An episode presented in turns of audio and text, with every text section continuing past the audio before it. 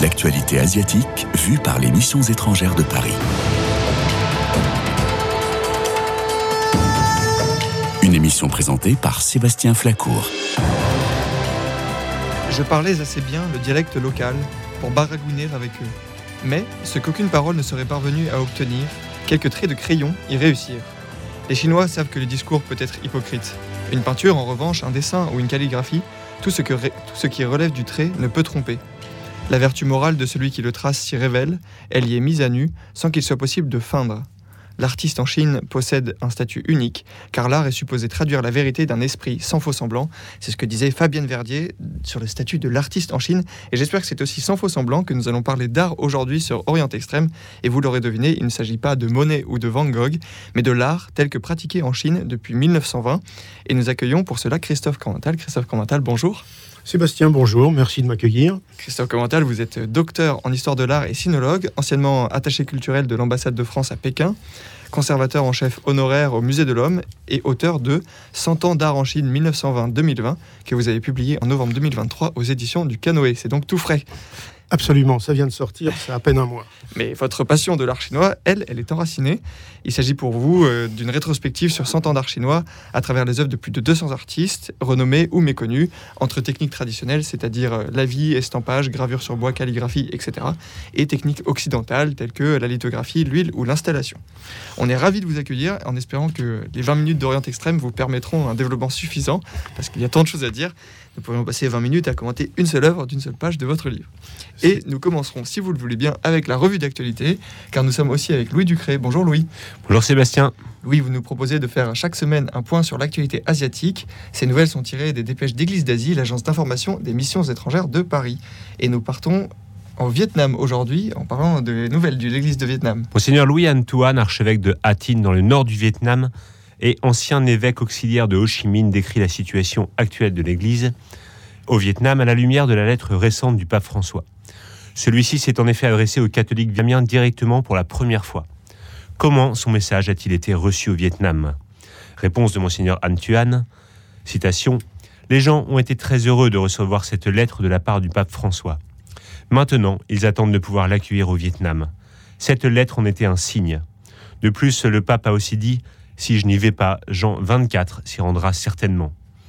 Nous attendons le pape depuis longtemps, nous voulions l'inviter depuis des années. Aujourd'hui, je pense que le gouvernement souhaite aussi cette visite, même si l'invitation n'a pas encore été officiellement envoyée.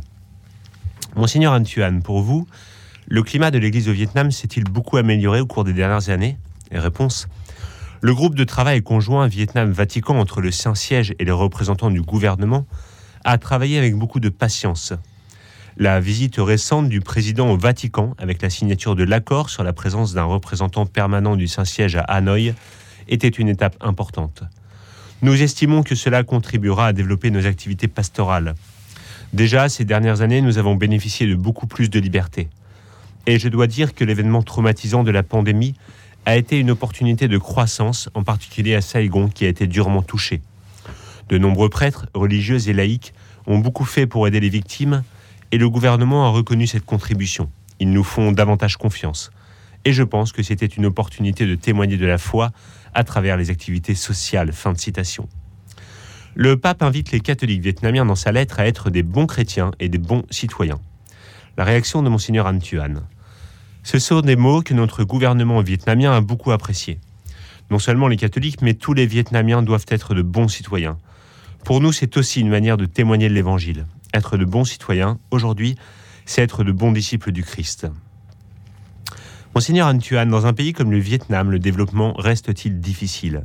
Sa réponse Le fossé entre les grandes villes et les régions rurales est très important. Dans mon diocèse, je vois des jeunes partir pour Saigon, Hanoï, Danoï ou Haiphong, mais aussi pour la Corée, le Japon, la Malaisie, ou même les États-Unis ou l'Europe, où ils peuvent gagner leur vie. Nous devons aussi prendre cela en compte dans nos activités pastorales. Il nous faut éduquer des jeunes dans la foi comme un bagage spirituel qu'ils peuvent emporter partout avec eux, où qu'ils aillent dans le futur.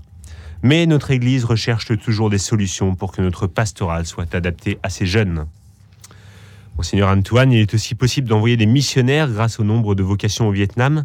Sa réponse Il y a beaucoup de vocations sacerdotales et consacrées au Vietnam. Un tel ministère ad vitam est possible grâce à cela. C'est un vrai signe de vitalité pour l'Église vietnamienne. L'an dernier, dans mon diocèse, nous avions 105 candidats au séminaire. Nous n'avons pu en accueillir que 30. Certains évêques, quand ils ne peuvent accueillir certains candidats, les envoient dans d'autres pays comme la Nouvelle-Zélande et l'Australie. Il y a beaucoup de vocations sacerdotales au Vietnam. Un tel ministère ad vitam est possible grâce à cela. On peut y voir une tendance sociale dans les régions les plus pauvres. Les familles catholiques sont plus ferventes, mais j'en vois la signification spirituelle. C'est là que le Seigneur nous appelle à servir le royaume de Dieu. Après tout, Jésus a-t-il dit dans l'Évangile, Heureux vous les pauvres, car le royaume de Dieu est à vous. Merci Louis.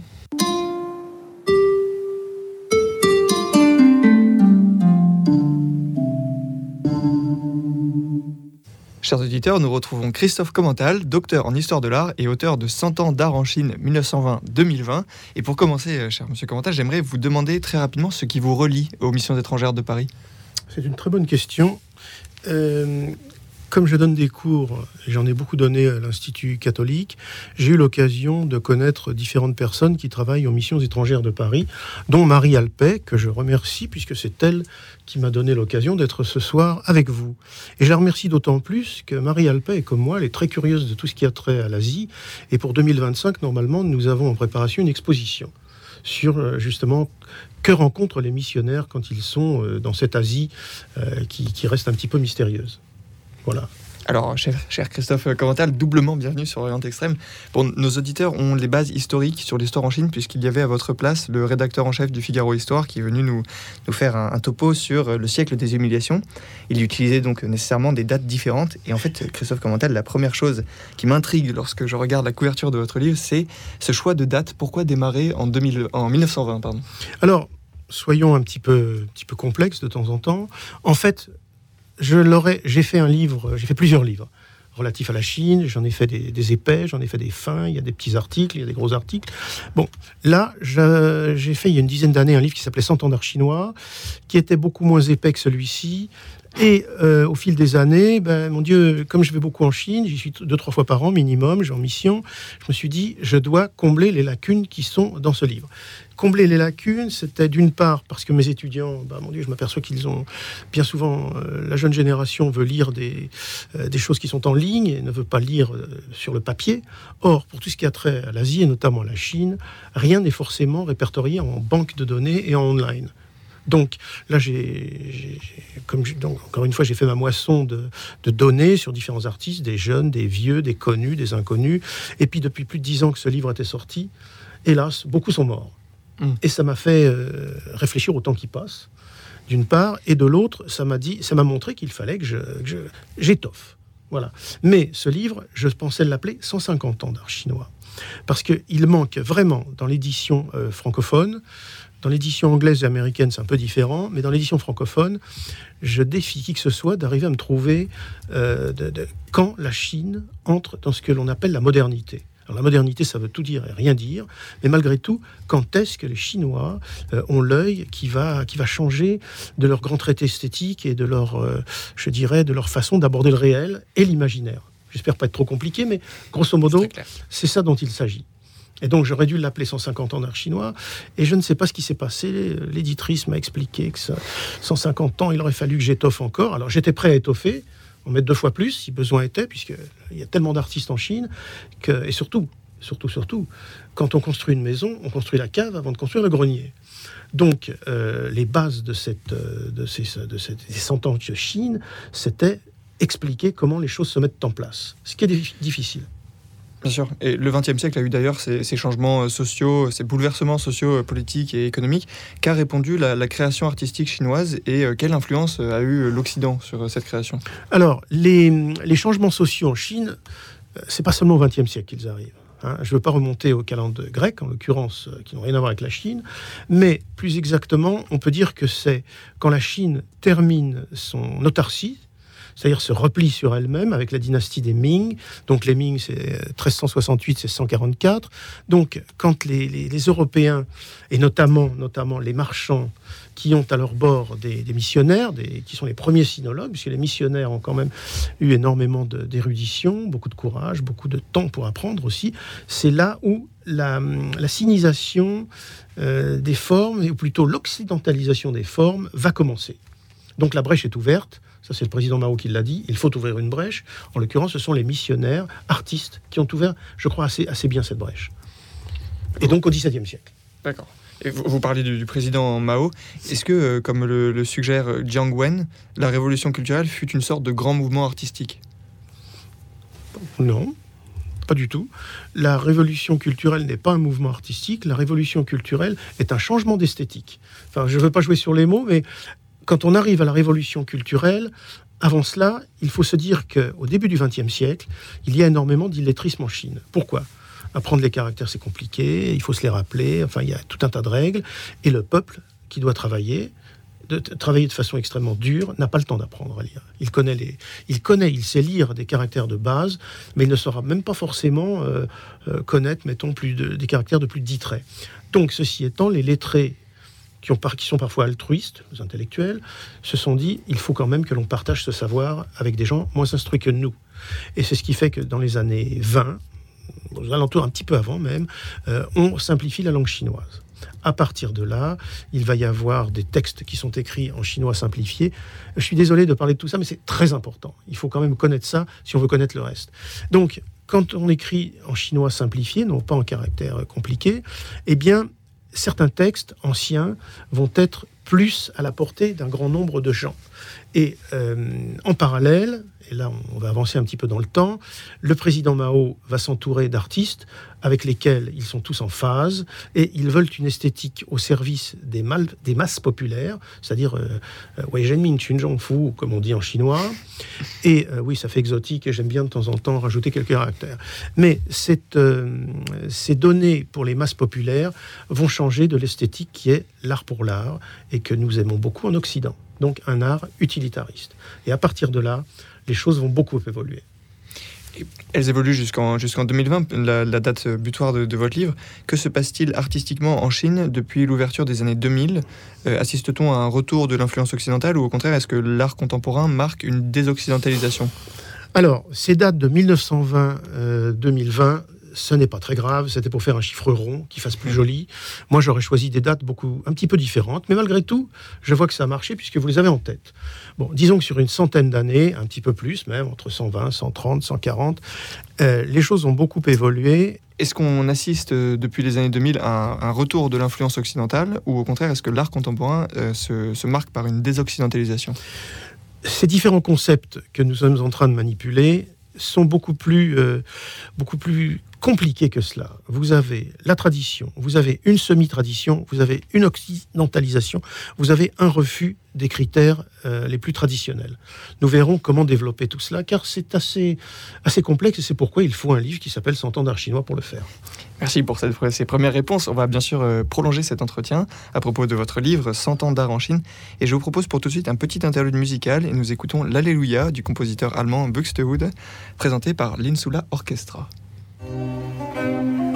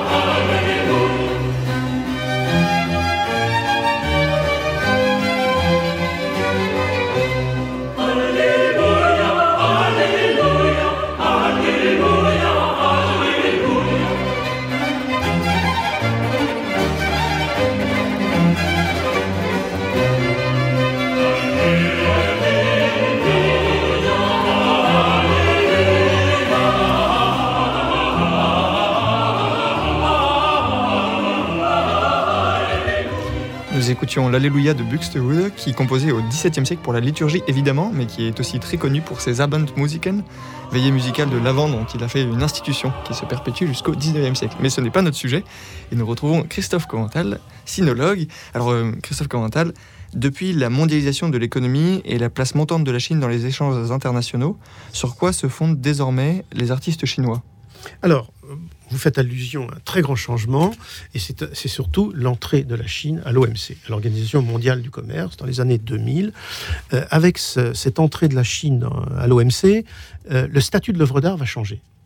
Les Chinois, traditionnellement, enfin je l'ai vu quand je travaillais à Taïwan au musée du Vieux Palais, quand j'ai travaillé un petit peu euh, même au musée du au Gugong, c'est-à-dire le musée, le musée de Pékin, le grand musée de Pékin, l'œuvre d'art était considérée comme ayant un statut tout à fait particulier. C'était le reflet d'une activité de, créateur. Mais, euh, par exemple, les lettrés, les artistes échangent entre eux les œuvres d'art. Quand les, les, Européens entrent en Chine dès les années 1900, ça va troubler un petit peu le statut de cette œuvre d'art, mais ça continue quand même. Les Chinois échangent, ça se passe assez bien quand, De Gaulle va reconnaître la Chine, c'est quand même la France qui reconnaît la Chine, euh, la République de Chine, la République populaire de Chine, eh bien, les diplomates vont commencer à avoir des, liens avec les artistes euh, et les artistes auxquels on va acheter des œuvres vont se dire que leurs œuvres ont une valeur commerciale.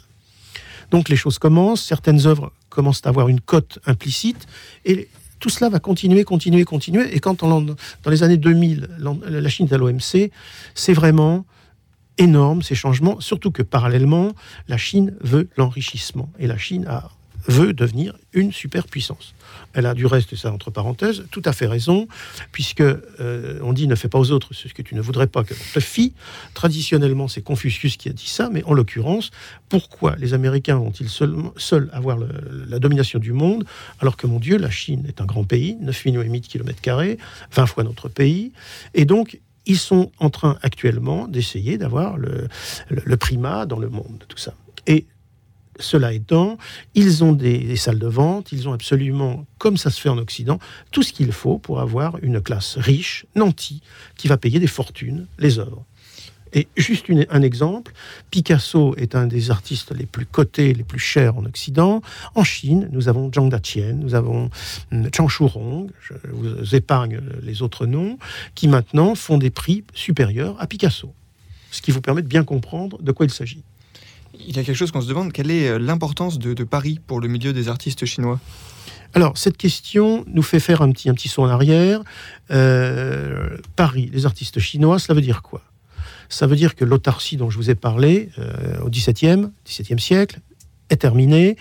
Euh, la, Chine est obligée de s'ouvrir. Mhm. Au 19e, avec les guerres de l'opium, c'est encore pire. Elle est contrainte de s'ouvrir. C'est quand même de la violence, il faut bien le dire, exercée par l'Occident. Et euh, au 20e siècle, avec cette, euh, les choses vont encore davantage changer, puisque les puissances occidentales souhaitent que les artistes chinois puissent sortir. Donc il y a tout un processus dont je parle dans un autre livre, et c'est ce qui fait que pendant les années 20, certains artistes ont commencé à sortir de, leur pays. Donc, ces artistes qui sortent, où vont-ils? Selon ce qu'ils connaissent de l'Occident, des publications qui ont été traduites, de, euh, différents contacts qu'ils ont eus à gauche à droite, eh bien, beaucoup vont vouloir venir à Paris. Paris, euh, Cité des Arts, certains vont quand même un petit peu aussi en Italie, il faut le dire, certains en Allemagne, mais surtout Paris, qui, si j'ose dire, la côte. Et ces artistes qui vont à Paris, ils s'établissent tout doucement dans notre capitale, ils vont aussi beaucoup à Lyon, et là, je ne vais pas développer tout ça, c'est dans le livre, et c'est aussi un peu, c'est des choses qui sont maintenant assez relativement connues par les chercheurs. Mais quand ils viennent à Paris, ils vont aux Beaux-Arts. Et notamment, j'ai été assez surpris de voir que certains artistes comme euh, Chang Chouron, dont j'ai parlé, écrivaient un français absolument merveilleux. Pas une faute d'orthographe, merveilleux. Un peu comme euh, euh, François Chang, que j'ai eu comme professeur, qui était un homme qui écrivait aussi bien le français qu'au tableau, il nous traçait ses caractères avec sa merveilleuse calligraphie. Donc, ils viennent en France parce que justement, il y a des volontés de les faire venir. Et alors, ces artistes, qu'est-ce qu'ils font? Ben, Ils se mettent à apprendre. À apprendre la peinture, la tapisserie, euh, euh, la sculpture, tout.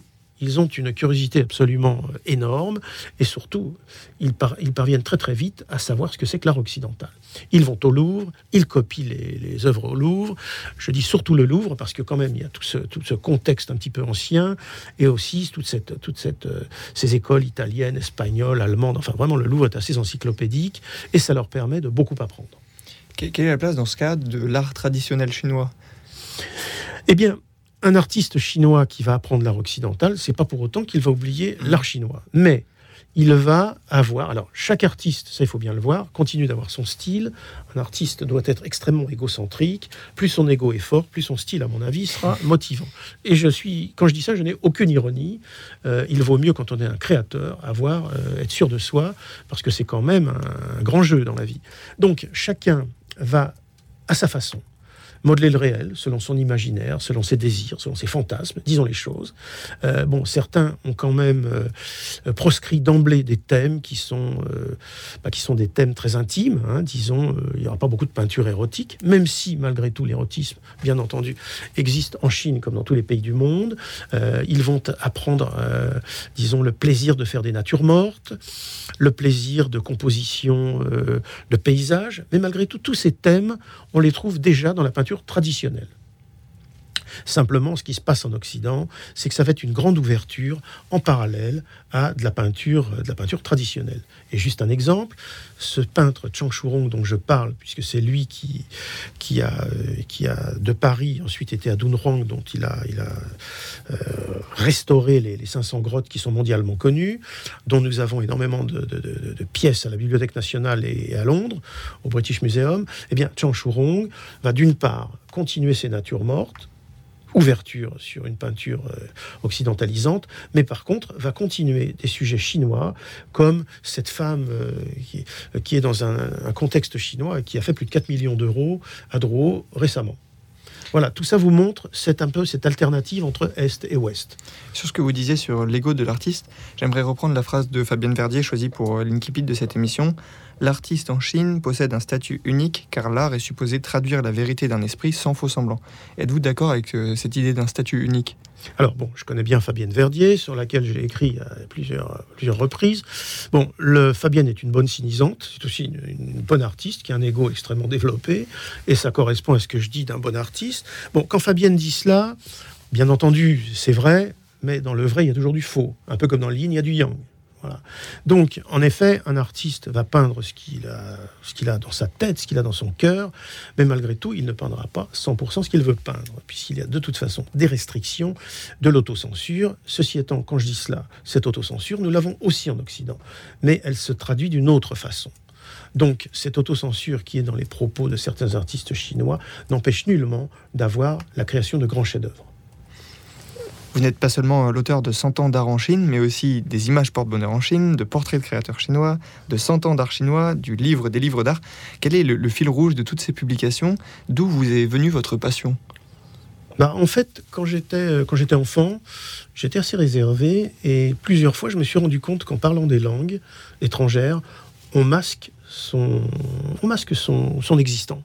Quand, j'étais jeune, bon, j'ai appris l'anglais, et puis surtout, je suis d'origine italienne, et quand j'étais enfant, je parlais italien, comme le français. Et je m'apercevais que quand je parlais toutes ces langues, je disparaissais.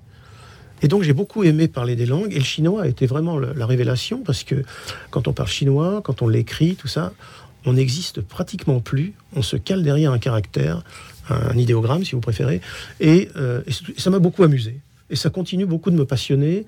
Et bon, quand on apprend une langue occidentale, il y a un peu de routine. Au bout d'un moment, on sait où sont les difficultés. En chinois, aucune routine. Parce que ce qui est amusant, c'est d'inventer des caractères.